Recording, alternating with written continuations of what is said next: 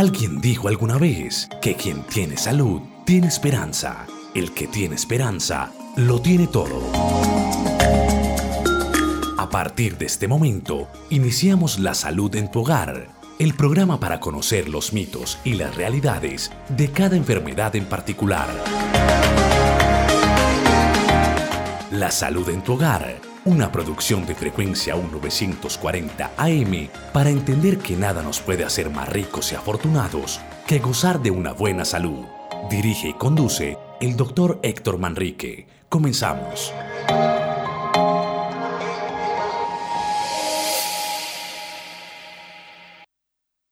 Muy buenos días, honorable audiencia y amigos que aún no nos conocemos. Muy buenos días, Alejandro. Muchas gracias por estar al frente de la logística para que sea posible este encuentro con nuestros escuchas. un saludo para todos nuevamente y estamos en, en el programa Salud en su hogar. Alejandro, adelante con tus anuncios. Doctor Manrique, un saludo para usted y para toda la audiencia de Frecuencia 1, 940 AM. A esta hora comienza el programa La Salud en tu Hogar. El programa que de Frecuencia U tiene, que Frecuencia U tiene, para que toda nuestra audiencia se vincule y pues escuchen eh, todos estos mensajes que tienen que ver con el área de la salud tan importantes que, no tiene, que nos tiene el doctor Héctor Manrique. Y si usted quiere vincularse con nosotros, hacer preguntas respecto a la temática que el doctor Manrique tiene para exponernos hoy, usted nos puede llamar al 604-340-5213 o 604-340-5256. Pero si usted prefiere también comunicarse con nosotros vía WhatsApp, nos escribe su mensaje de texto, nos envía su mensaje de audio al 301-619-3392. 301-619-3392 y pues estaremos leyendo o escuchando aquí al aire los mensajes con las preguntas que usted tenga para el doctor Héctor Manrique. Les recuerdo un dato importante. Por este medio, por este WhatsApp, no podemos recibir sus llamadas. No es una línea solo de WhatsApp, no es una línea para llamar.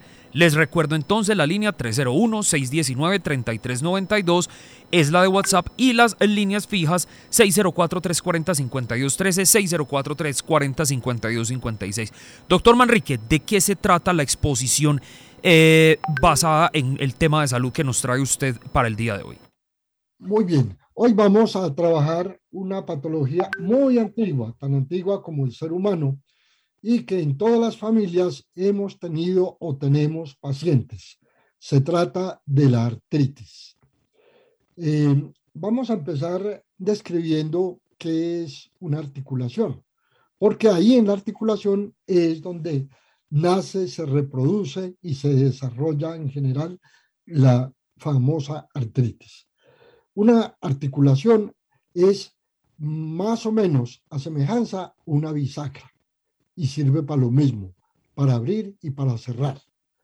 La, eh, la articulación entonces se compone de varios elementos muy importantes. Generalmente la vamos a encontrar en los extremos de los huesos. Y en esos extremos de los huesos entonces vamos a encontrar la punta del, o el extremo del hueso proximal que se une a la punta del hueso distal, es decir, el que está, el que está antes y el que está después. Ahí entonces eh, hay un cartílago en cada uno de las puntas de los huesos, que es una sustancia dura, pero más blanda que el hueso, deslizante, deslizante y que está cubierta por un saco, por una membrana que generalmente tiene líquido, lo que nosotros llamamos líquido sinovial. Este complejo de articulación se comporta entonces como una bisagra y el hecho de tener cartílago y de tener líquido y otras sustancias que las veremos en el transcurso de la charla hacen que, que haya movimientos sin que necesariamente haya un roce o una fricción entre los huesos como tal. Este movimiento, por ende, pues no es doloroso en condiciones comunes y corrientes. Entonces, esta articulación es la que hace que nosotros caminemos, es la que hace que nosotros movamos los brazos, es la que hace que nosotros podamos gesticular, podamos abrir la boca, podemos alimentarnos, podemos hablar y cantar, en el caso de la articulación temporomandibular. y en general es la que mantiene nuestro cuerpo en completo movimiento. Hay unas articulaciones que se abren más, que tienen mayor movimiento, otras que tienen un movimiento más estrecho. Hay unas grandes articulaciones que nos sirven para desplazarnos básicamente, como son la de la cadera, la, la rodilla, también la del hombro, esas las consideramos como grandes articulaciones y hay otras articulaciones menores como, como la del codo, como la de la muñeca y unas pequeñas articulaciones como son las de los dedos y ojo, unas pequeñas articulaciones que son muy fijas y que también son móviles, que son las articulaciones de la columna vertebral, que ya hicimos un programa de estos hace unos pocos días.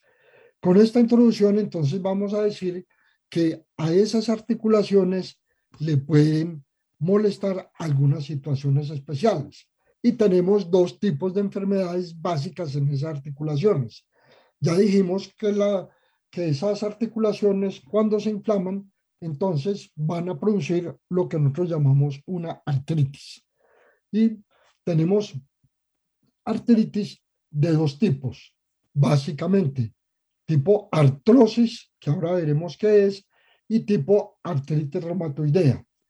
Hay otras eh, patologías que pueden producir una artritis, pero en, en menor relevancia y a veces con menores dificultades, como son los, los cristales de ácido úrico que se depositan en la articulación en los casos de los pacientes de gota, sobre todo en las articulaciones de miembros inferiores.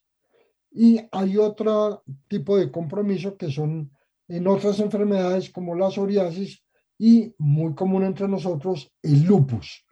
Hay otros eh, importantes como son las infecciones que puede producir una artritis séptica. Séptica se refiere a que encarna una infección. Entonces, en el caso de la artrosis, eh, lo que hace es que el cartílago, que ya lo describí como un tejido duro y resbaladizo, que se mueve entre los extremos de los huesos eh, y que forman la articulación, hacen que éste se rompa por alguna situación especial.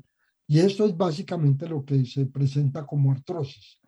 En la artritis reumatoidea, el sistema inmunitario de cada persona es el que ataca las articulaciones las reconoce como extrañas, o mejor dicho, no las reconoce como de su propio cuerpo y empieza a atacarlas de alguna manera, ¿sí? Eh, comenzando con el revestimiento, la capa externa que cubre, que ya les mencioné la membrana, que forma como una especie de saco y que en el interior está el líquido sinovial. Esta es la parte que más se afecta en la artritis reumatoidea y es el propio cuerpo quien va destruyendo la articulación. Esta es la artritis reumatoidea que hago énfasis entonces que tiene su origen en la parte inmunitaria del cuerpo. En el caso de los cristales de ácido úrico que mencioné ahora, se forman cuando el ácido úrico aumenta en la sangre y es lo que produce lo que habíamos mencionado como la gota. También dijimos la psoriasis y el lupus y otros tipos de, de artritis menos frecuentes. Hay algunas que se, se denominan como artritis del pulgar, artritis idiopática juvenil. Recordemos que la palabra idiopática es que no se conoce el origen y es muy frecuente en los jóvenes. También hay una artritis reumatoidea en los jóvenes que es importante que tengamos en cuenta. Hay otra que es la artritis reactiva y la artritis reumatoidea que acabamos de mencionar.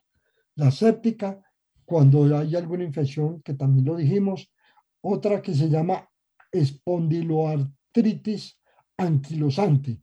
El término anquilosante quiere decir que produce una parálisis de la articulación, que la inhibe completamente su movimiento. Eso es lo que se refiere a la palabra anquilosante la gota y la osteoartritis, como habíamos mencionado antes. ¿Cuáles son los síntomas fundamentales de la artritis? Las, los que yo diría que se presentan en el 90% de las artritis son dolor, rigidez, hinchazón, enrojecimiento y disminución de la amplitud del movimiento. Estos, en mayor o menor grado, son todos los síntomas que puede haber en artritis reumatoidea y de pronto en, un, otro tipo de artritis. Pero en general, estos son los síntomas que más se pueden presentar. Entonces, eh, las causas principales, habíamos dicho en el caso de la artrosis, es un daño por desgaste del cartílago.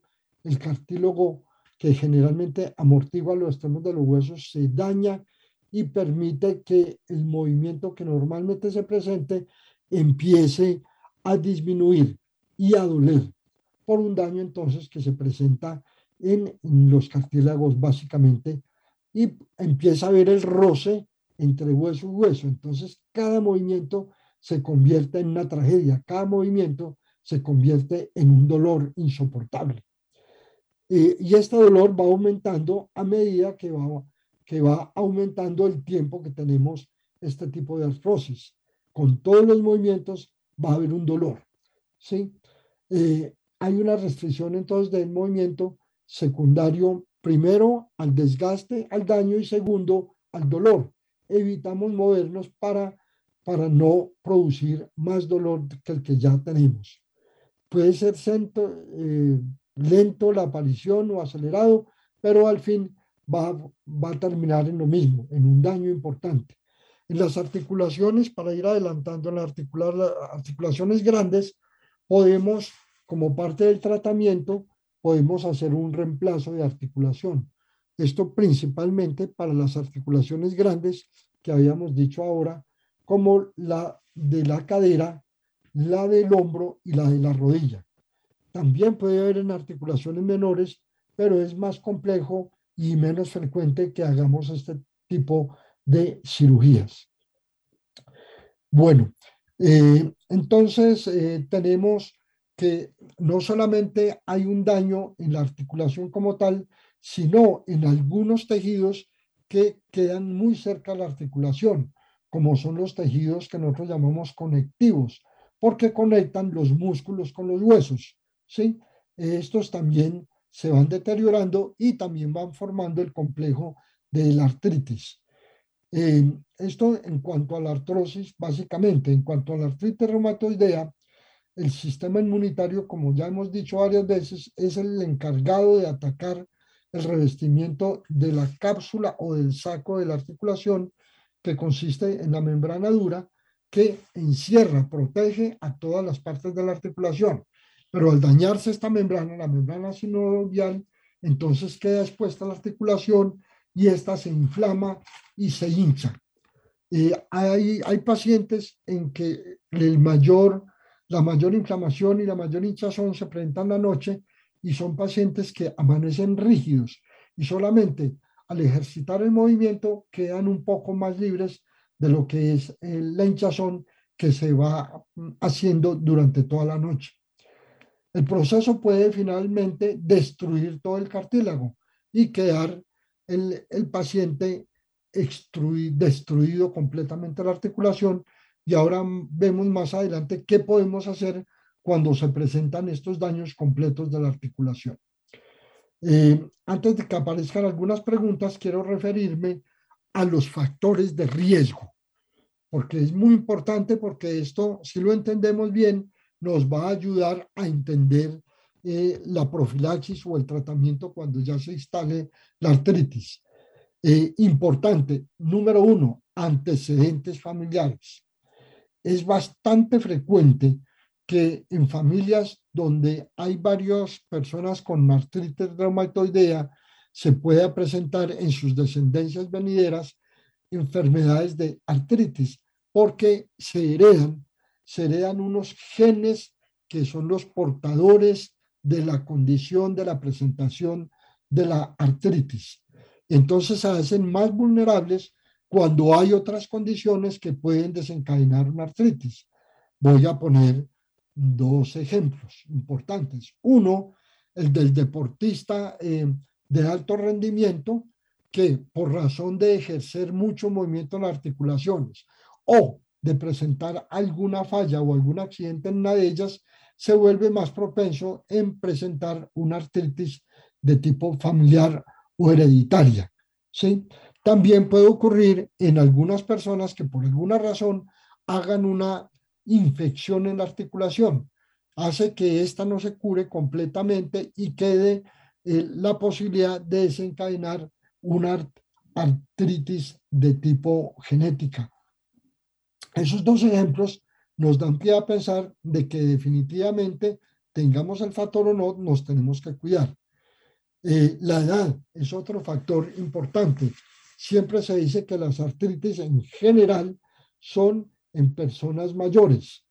Son en personas mayores también el caso de la gota y son en personas mayores muchas veces por todo lo contrario al ejercicio por el desuso que se puedan presentar artritis también. Todos los extremos son dañinos para el uso de las articulaciones. El sexo eh, también es un determinante, sobre todo para las mujeres, en el caso de la artritis reumatoidea y en el caso de los hombres, para las artritis o artrosis que se presentan sobre todo con, con el lupus como tal, el que se presenta con la gota o simplemente la, la artritis como tal. Eh, cuando hay lesiones articulares previas, ya lo mencioné en el caso de los deportistas, eh, están más propensos entonces a producir una artritis o una degeneración de esta articulación. El otro caso es la obesidad. La obesidad aumenta la fuerza en las articulaciones porque tenemos que mover más masa y, en especial las rodillas que tienen que cargar gran parte del cuerpo las caderas y la columna también. Estas se deterioran, se enferman más fácil en los pacientes obesos porque son articulaciones que más se tienen que mover y que más tienen que cargar el aumento de la masa o el aumento del peso de las porciones del cuerpo que se tienen que mover. Entonces, en estos pacientes obesos es bastante frecuente también la aparición de la artritis. Eh, vamos a hablar, adelantemos un poco más para dar paso a las preguntas y vamos a hablar de las complicaciones. Las complicaciones pueden entonces dificultar las tareas diarias de los movimientos normales, pueden producir cojeras en el caso de la movilidad para el desplazamiento, pueden impedir la marcha entonces en ese sentido e incluso tanto que las personas pueden llegarse a quedar sentadas o acostadas y esto a su vez produce una degeneración mayor de la articulación. También puede haber disminución de los movimientos en la mano, sobre todo para eh, agarrar o asir algunos objetos y a veces el dolor hace que no tengamos mucha fuerza para coger los objetos y se nos pueden caer de las manos. Pueden haber deformidades, pueden haber torceduras y deformidades de todo tipo en esas articulaciones. Quiero parar ahí si hay pregunta en este momento antes de hablar de cómo hacemos un diagnóstico y cómo hacemos el tratamiento. Si hay posibilidades en las preguntas, yo voy adelantando parte de los diagnósticos, eh, cómo se hacen y parte del tratamiento que es bastante, eh, bastante intensivo dependiendo de cómo se afronte la artritis. No sé si hay preguntas en este momento. Sí, doctor, tenemos dos preguntas, una en la línea y una por WhatsApp. Entonces, Atendemos al oyente que tenemos en la 340-5213. Muy buenos días, ¿con quién hablamos? Buenos días, Alejandro. Le habla Guillermo Palacio. Don Guillermo, muchas gracias por llamar. Adelante con su inquietud. Ah, bueno, un cordial saludo para el doctor. Doctor, vea, yo le hago estas preguntas muy puntuales. Eh, la primera, ¿pueden coexistir o digamos en forma simultánea presentarse artritis y artrosis? La segunda, ¿qué relación tiene la diabetes frente al desencadenamiento de una artritis o de una artrosis? ¿O no hay ninguna relación, sabiendo que la diabetes no es una enfermedad infecciosa? Es un síndrome metabólico, no tiene un factor infeccioso, su origen no es ese. Y la tercera, doctor, eh, hay una artritis que es disque infecciosa, por ejemplo, usted tal vez habló ahorita de eso, pero hay una que es muy prevalente, que es una amigdalitis muy severa que no fue tratada o su tratamiento no fue el acertado. Parece que la puede desencadenar. Muchas gracias. Ok, eh, vamos a dar pie entonces a contestarle a sus preguntas. Eh, es completamente entendible de que tanto la artritis reumatoidea pueda coexistir con la artrosis como tal. No hay ningún problema. Eh, pues, es más, una artritis reumatoidea puede desencadenar una artrosis también por, de, por degeneración. Entonces sí pueden coexistir.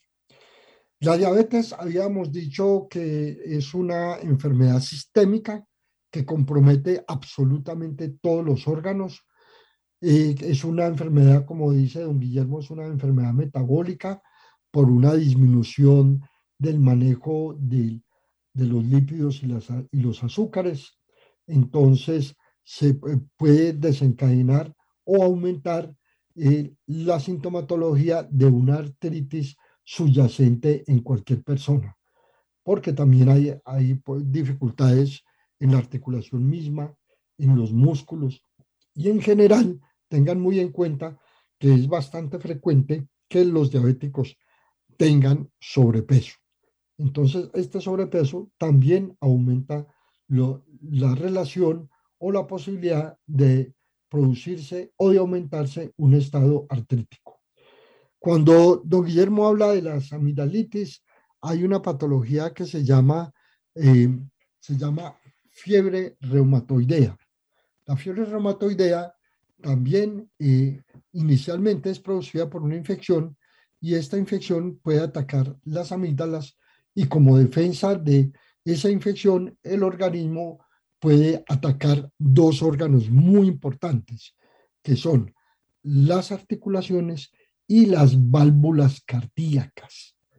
Entonces se puede presentar una artritis reumatoidea por la situación inmunológica y puede producir daños en las válvulas cardíacas y es bastante frecuente. Esta, uh, esta fiebre reumatoidea, que se presenta por una infección eh, estreptocóxica, eh, se puede presentar generalmente en edades juveniles en los adultos y en los adultos mayores ya la prevalencia es menor, pero en los adultos es cuando vamos a ver muchas veces el efecto del daño de las articulaciones como la artritis y el daño de las válvulas cardíacas. Eh, espero haberle respondido adecuadamente a don Guillermo y adelante con las otras preguntas que tenemos de la honorable sintonía. Claro que sí, doctor, pero antes le recuerdo las líneas telefónicas a nuestros oyentes, 604-5213, 604-340-5256, 604-340-5213, 604-340-5256. Vamos por una de WhatsApp y eh, atendemos a la oyente que tenemos en la 5213. La de WhatsApp, oiga doctor, esta es una pregunta pero bien, bien, bien curiosa. Yo creo que la pregunta más curiosa que nos han hecho en el programa dice, he visto que en algunas partes venden una pulsera de cobre que ayuda con los dolores de la artritis. ¿Es cierto que esto funciona? Doctor, nunca había escuchado yo en la vida una pulsera de cobre para la artritis. Bueno, eh, le quiero recordar a nuestro oyente y a todos en general que el cuerpo, también lo habíamos mencionado en un programa anterior, creo que varias veces, es una pila. Todos conformamos una, una pila y que eh, es la sumatoria de toda la energía de cada una de las células. Las células eh, de cada uno de nosotros se despolariza y se repolariza como si fuera una pequeña batería. El conjunto de, todos, de todas las células forman los órganos, el conjunto de órganos forman el cuerpo y vamos aumentando el tamaño de la batería. Todos somos una pila. ¿Qué hacen los metales tanto dentro del cuerpo, que ahora vamos a ver que algunos los tenemos que implantar en el cuerpo, como los externos? Los metales en general hacen un intercambio iónico. Significa, en otras palabras, que pueden conducir energía y pueden liberar algunas sustancias, en el caso del cobre, por ejemplo, pueden soltar sustancias de producto de la oxidación del cobre. Y la oxidación del cobre puede producir entonces, y con el oxígeno puede producir esas sustancias. Cualquier metal puede intervenir en la pila humana, en la batería humana, produciendo mayor energía o produciendo al contrario menor energía, dependiendo de las circunstancias, dependiendo del, tipo o del, o del, objeto metálico que se pueda presentar. Eh, se, dice, se dice que los metales en general pueden aumentar la carga de energía, así como la energía que hay en el ambiente, nosotros la podemos tomar y aumentar, eh, aumentar la energía. Pero el aumento de la energía no necesariamente es adecuado, al contrario, nosotros muchas veces necesitamos tener polo a tierra, y así se llama, como decir una antena, para descargarnos el exceso de energía que tenemos. Eh, cuando caminamos descalzos por la casa, o mejor, en el prado, hacemos, eh, hacemos polo a tierra y nos podemos descargar de la energía que no estemos utilizando o que tenemos acumulada en el cuerpo. Eh, para resumir entonces, los metales pueden hacer que nosotros nos descarguemos de energía y eso hace que el cuerpo esté eh, de una mejor forma y no solamente en las articulaciones, sino en los músculos y podría, podría potencialmente mejorar la salud en todo, en, en todo su esplendor. Pero recuerdo, recuerde que todos estos eh, todas estas posiciones de los metales que ni siquiera quienes no la venden o quienes la producen nos puede garantizar de que sí nos sirvan. Lo que sí es cierto es que cuando hacemos polvo a tierra, esto sí nos sirve. Desafortunadamente, en las últimas décadas, nosotros ya no usamos zapato de cuero, que el cuero es el que nos mantenía en contacto con el piso, con la tierra. Generalmente ya todos los zapatos y los y los invito a que revisen el zapato que tienen puesto en este momento, tienen suela de caucho. Estas suelas de caucho lo que hacen es impedir que nosotros descarguemos la energía que tenemos en el cuerpo y sobre todo la energía estática. Recuerde que en todo el ambiente hay energía estática, por eso muchas veces nosotros al saludar a una persona o al utilizar una prenda nos coge la corriente y es por eso, es por el exceso de energía. Oiga, doctor, eso es cierto. Por ejemplo, yo que trabajo acá en emisora con, eh, con tantos aparatos electrónicos, yo suelo caminar descalzo en la manga una o dos veces en la semana un rato precisamente para eso, para descargar la energía estática, porque cualquier metal o uno toca a una persona, uno siente el chispazo, la liberación de energía. Hay veces hay, veces hay chispa en todo, en todo caso porque hay un aumento de la energía. Y de paso entonces, porque este programa tiene que servir, como dice su nombre, salud en su hogar, eh, de paso les recuerdo que en la habitación, en el dormitorio de nosotros, no debemos tener nada, absolutamente nada conectado a la energía. Nada es nada. Y no debemos tener ningún aparato, así esté apagado, que trabaje con, con baterías. Todos esos aparatos, incluyendo los relojes, deben de estar lejos de nuestra habitación o sobre todo lejos de nuestro lecho donde dormimos. Y es por esa, por esa razón. También había mencionado alguna vez, hablando de este tipo de medicina que llamemos medicina alternativa, por llamarla de alguna otra manera, porque la medicina tiene que ser una sola y es el compendio de todas las creencias y de toda la ciencia que conocemos. Y es que eh, nosotros deberíamos de tener una orientación especial en la cama y hacer que la cabecera esté mirando más hacia el norte geográfico de la Tierra, porque allí es donde hay una mayor atracción eh, de, la Tierra y muchos de los objetos eh, van hacia allá. Así no los veamos, muchos de los objetos se orientan en ese sentido, como las brújulas, para poner un solo ejemplo. Coja cualquier brújula y ustedes se dan cuenta que la la, mm, la ¿cómo se llama? el, puntico que creemos que, es, que está emanado es simplemente el que inmediatamente se orienta hacia el norte y por eso nosotros podemos utilizar las brújulas para saber en dónde estamos. si al norte o al sur, al oriente o al occidente o cualquier variación o combinación de estas. qué pena haberme extendido en esta, en esta pregunta, pero era importante dar, dar a conocer eso. Entonces, para resumir, los metales pueden servir o no para tener una mejor salud en este momento. Entonces, eh, no podemos decir que la pulsera de cobre como tal nos va a servir para tener una mejor salud. En algunos casos, en algunos momentos, en algunas personas pueden ayudar, pero al contrario, también pueden producir algún malestar en la salud humana. Por eso muchas veces cuando nosotros vamos a hacer alguna sección de, de hipnosis o de o de tratamiento alternativo, le hacemos quitar todo lo metálico a las personas. Después, si hay oportunidad, haremos algún programa de estos. Adelante con las preguntas, Alejo, que estén pendientes. Claro que sí, doctora. Tenemos, atendemos la oyente que tenemos en la 5213. Muy buenos días. ¿Con quién hablamos? Buenos días, Dea, con Marta Restrepo. ¿Cómo les va? Muy bien, doña Marta. Adelante con su inquietud.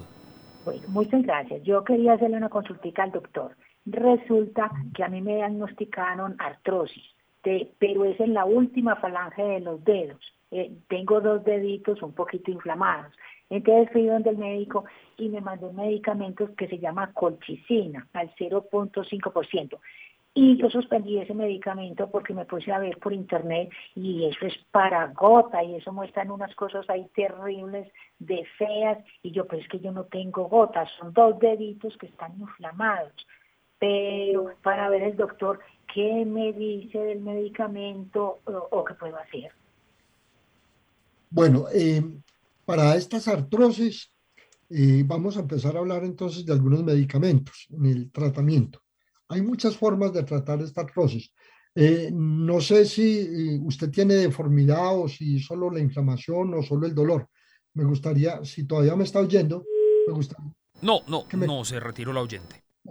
Bueno, entonces eh, puede haber en la artrosis, eh, puede haber deformidad, eh, torcedura, por ejemplo, puede haber hinchazón, puede haber enrojecimiento y puede haber dolor, o una sola de ellas, o todas las anteriores. la colchicina sí se usa más que todo en el caso de la gota, pero es probable que en algunos pacientes, dependiendo de cómo el médico vea la articulación, le pueda servir la colchicina. De paso les digo que el, doctor Internet o el doctor Google tienen, tienen dificultades porque eh, usted puede montar en Google o en Internet lo que quiera.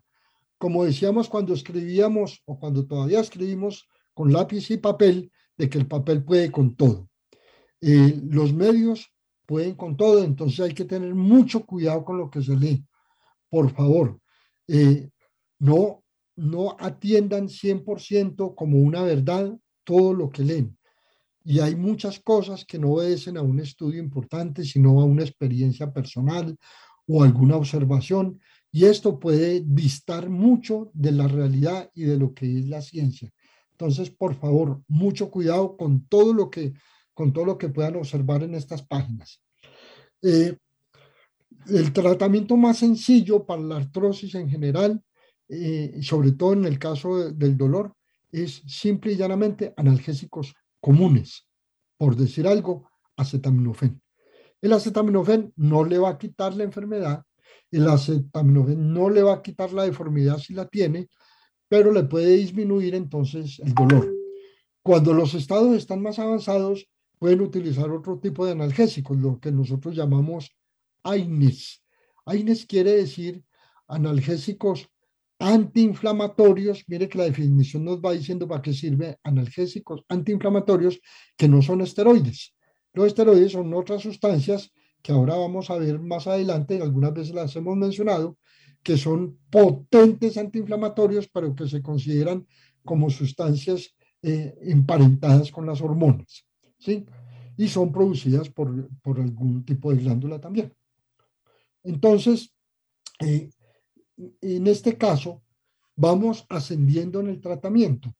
Primero los analgésicos sencillos, después los antiinflamatorios no esteroideos y después, en algunos casos, muy pocos casos, se puede utilizar sustancias como los opioides.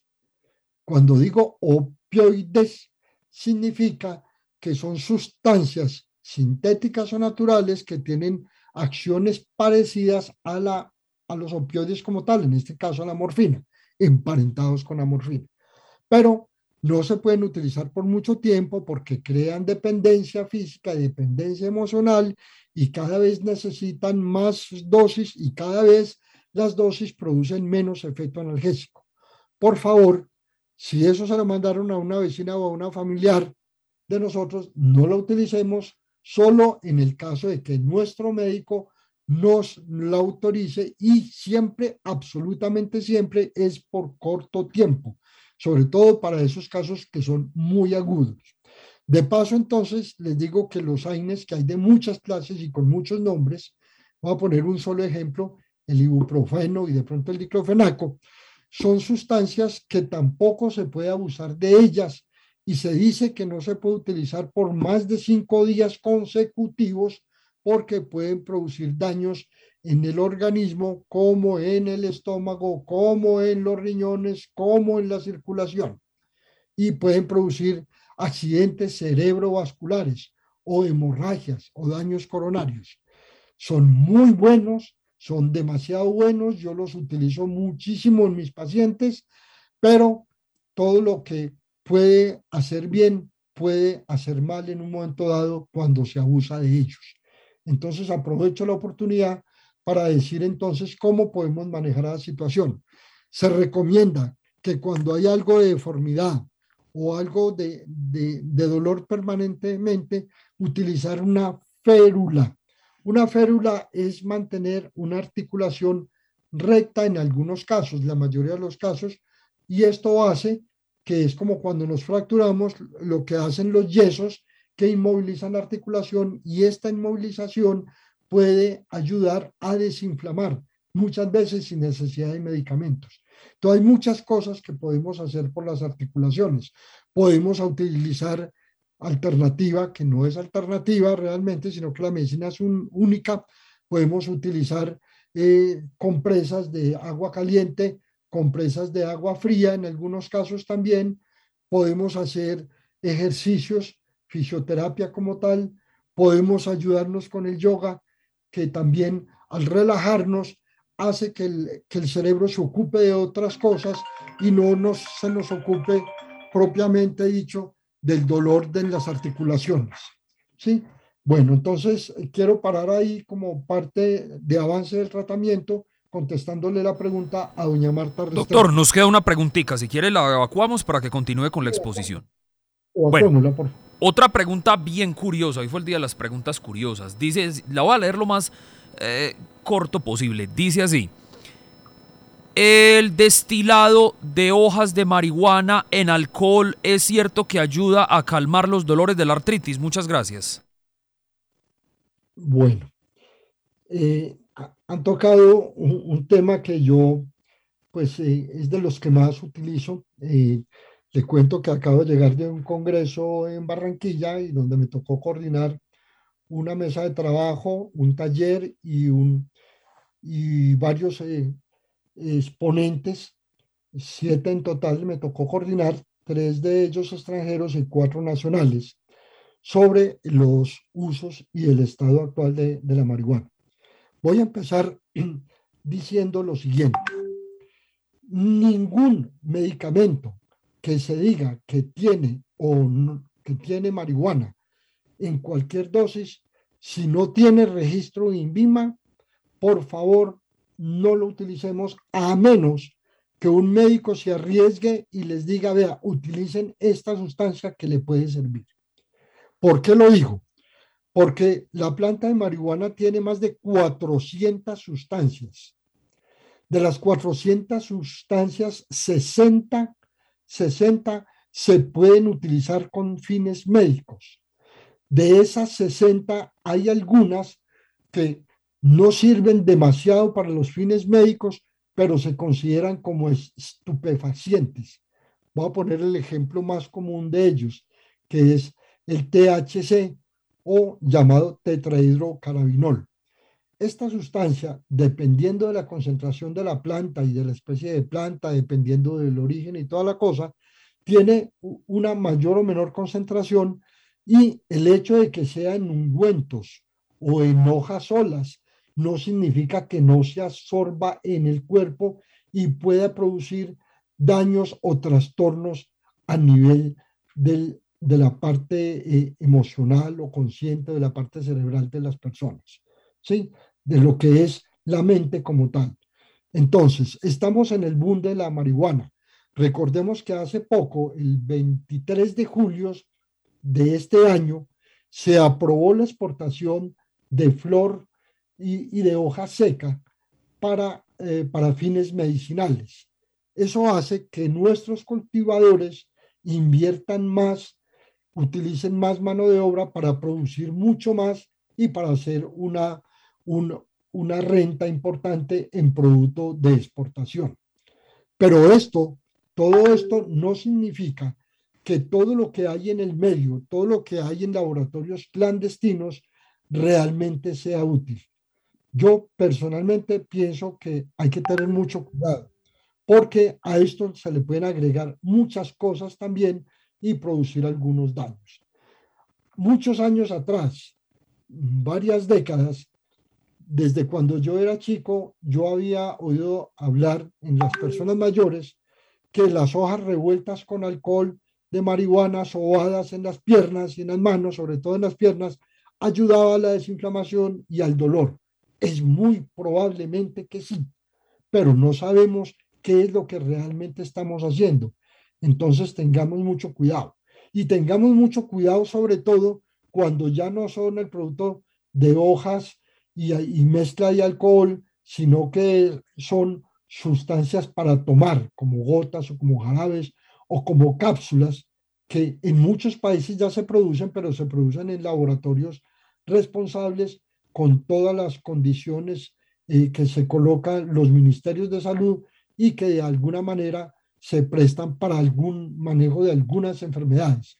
En este momento hay más de 50 condiciones que pueden, en las que pueden servir eh, los estratos de la, de la marihuana o del cannabis, que es como se llama al grupo, al grupo de sustancias eh, derivadas con fines medicinales en la marihuana. No me quiero extender más, pero la respuesta es que sí puede servir, pero ojo con lo que no tenga registro de INVIMA lo que no haga una receta directamente por médico. En este momento nosotros en Colombia todavía estamos en la época de los magistrales. ¿Qué significa el magistral? Que yo voy donde el médico y él atina diciéndome que mi enfermedad mm, se puede ayudar, porque hasta ahora no hay ninguna enfermedad en absoluto que sea manejada solamente con, con cannabis. Es un ayudante.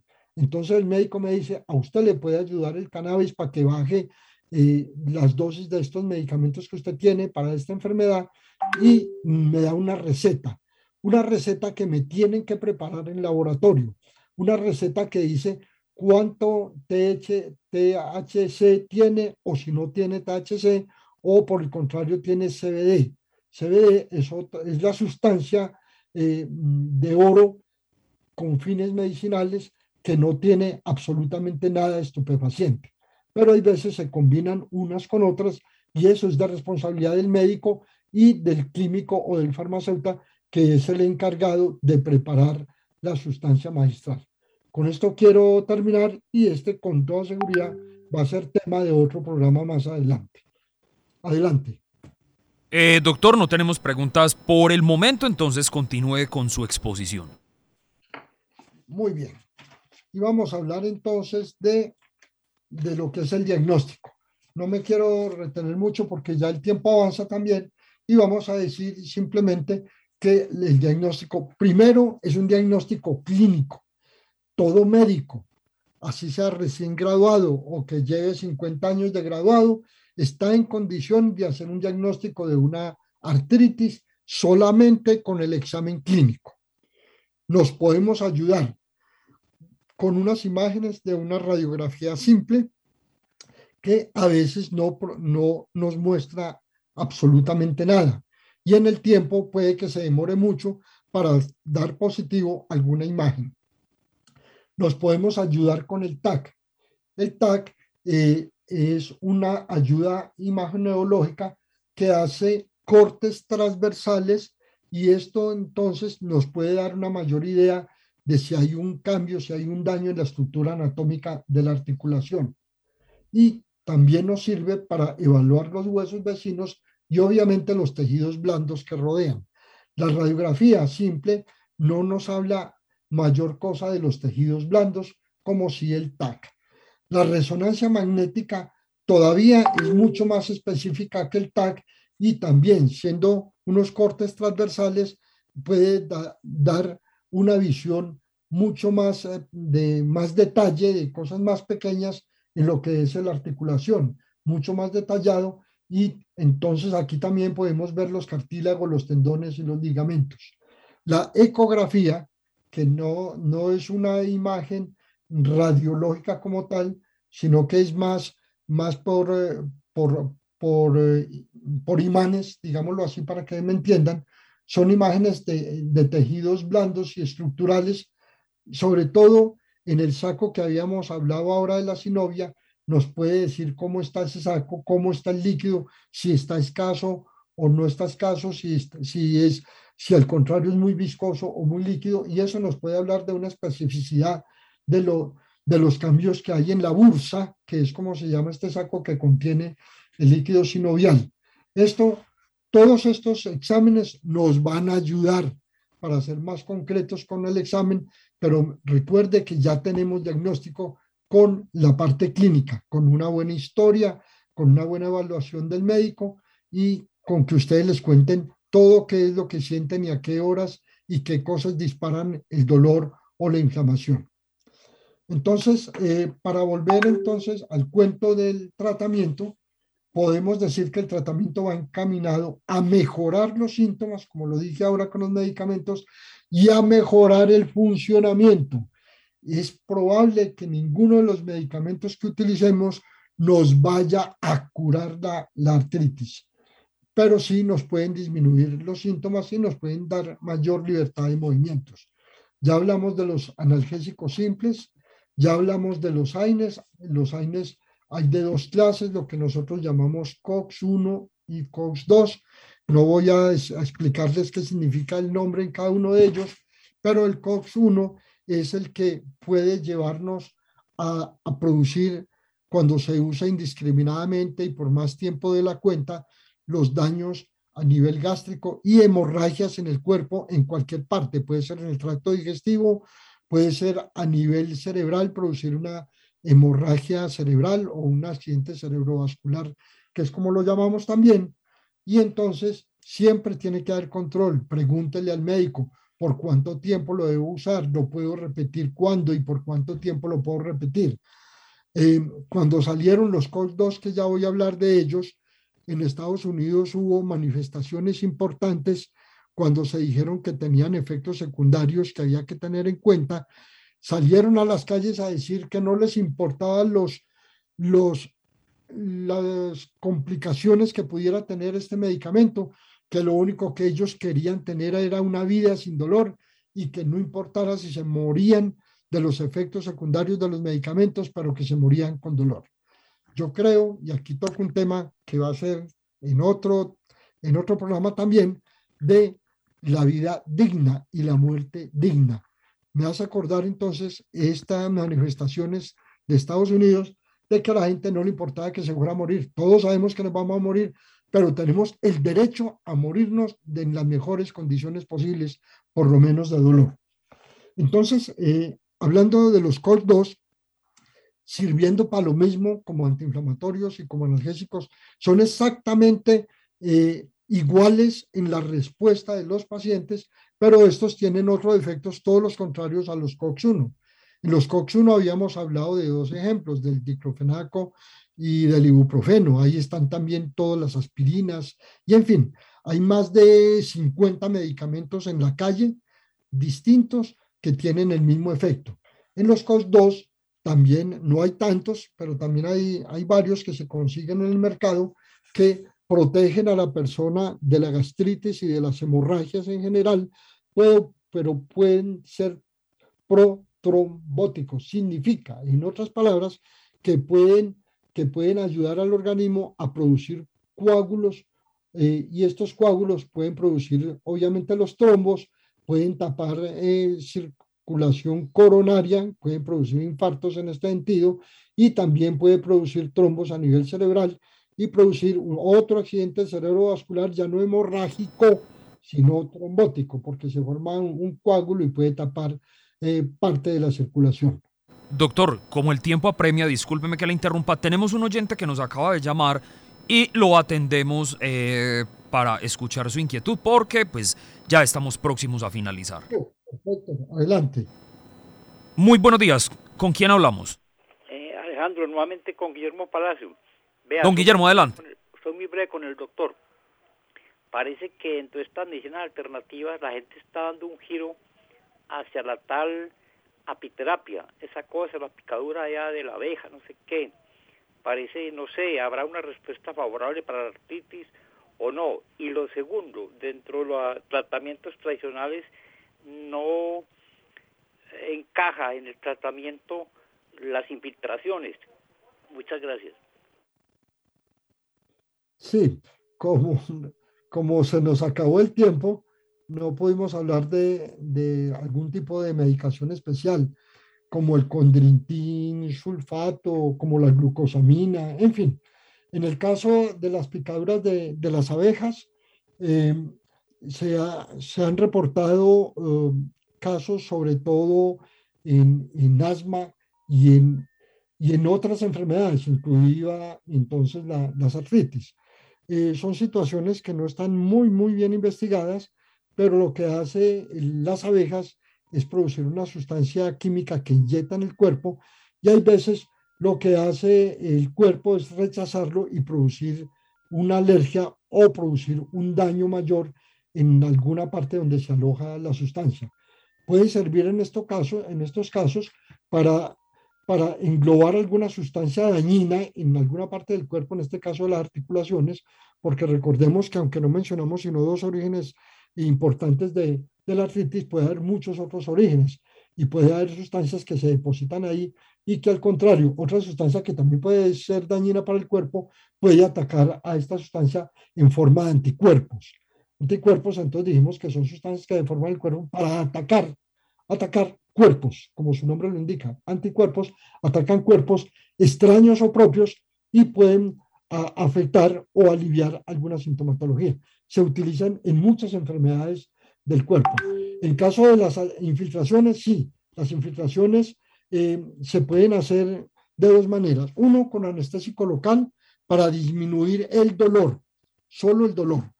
Y se pueden mezclar con esteroides, es decir, con sustancias antiinflamatorias potentes y pueden producir desinflamación importante por algún tiempo a nivel de las articulaciones y en muchas otras partes del cuerpo donde hay inflamaciones se pueden hacer infiltraciones y de verdad que mejoran mucho. Hay personas que mejoran por tiempos importantes, inclusive hasta de por vida, pero no hay garantía de que cuando yo haga una infiltración yo le puedo decir al paciente que has curado como si fuera una, una magia. Realmente no lo es así y debemos tener cuidado entonces. Me gustan mucho las infiltraciones, son muy buenas y sacan de los estados agudos dolorosos a los pacientes siempre, siempre, siempre. Bueno, doctor, hemos llegado al final del programa por hoy. Eh, ¿Amerita hacer un segundo programa sobre la artritis? Yo pienso que no, yo pienso que no, quedan eh, faltando algunas, eh, algunos conceptos en el manejo, sobre todo de medicina alternativas, adelante algunas. Eh, yo creo que podemos hacer un programa nuevo, más bien si de pronto alguien quedó con alguna inquietud, la podemos resolver al principio del programa. La próxima vez que vamos a hablar de menopausia. Excelente, doctor. Es un muy buen tema. Doctor, muchísimas gracias por habernos acompañado hoy en otra emisión más de La Salud en su Hogar. Muchísimas gracias a la honorable audiencia. Alejandro, una vez más, muchas gracias. Sin usted, ya siempre lo he dicho, es imposible el contacto con nuestros oyentes. Que tengan un buen día, cuídense mucho, vacúnense los que no se han vacunado. Terminamos La Salud en tu Hogar, el programa para conocer los mitos y las realidades acerca de cada enfermedad en particular. La Salud en tu Hogar una producción de frecuencia 1940 AM para entender que nada nos puede hacer más ricos y afortunados que gozar de una buena salud. Con la dirección y presentación del doctor Héctor Manrique.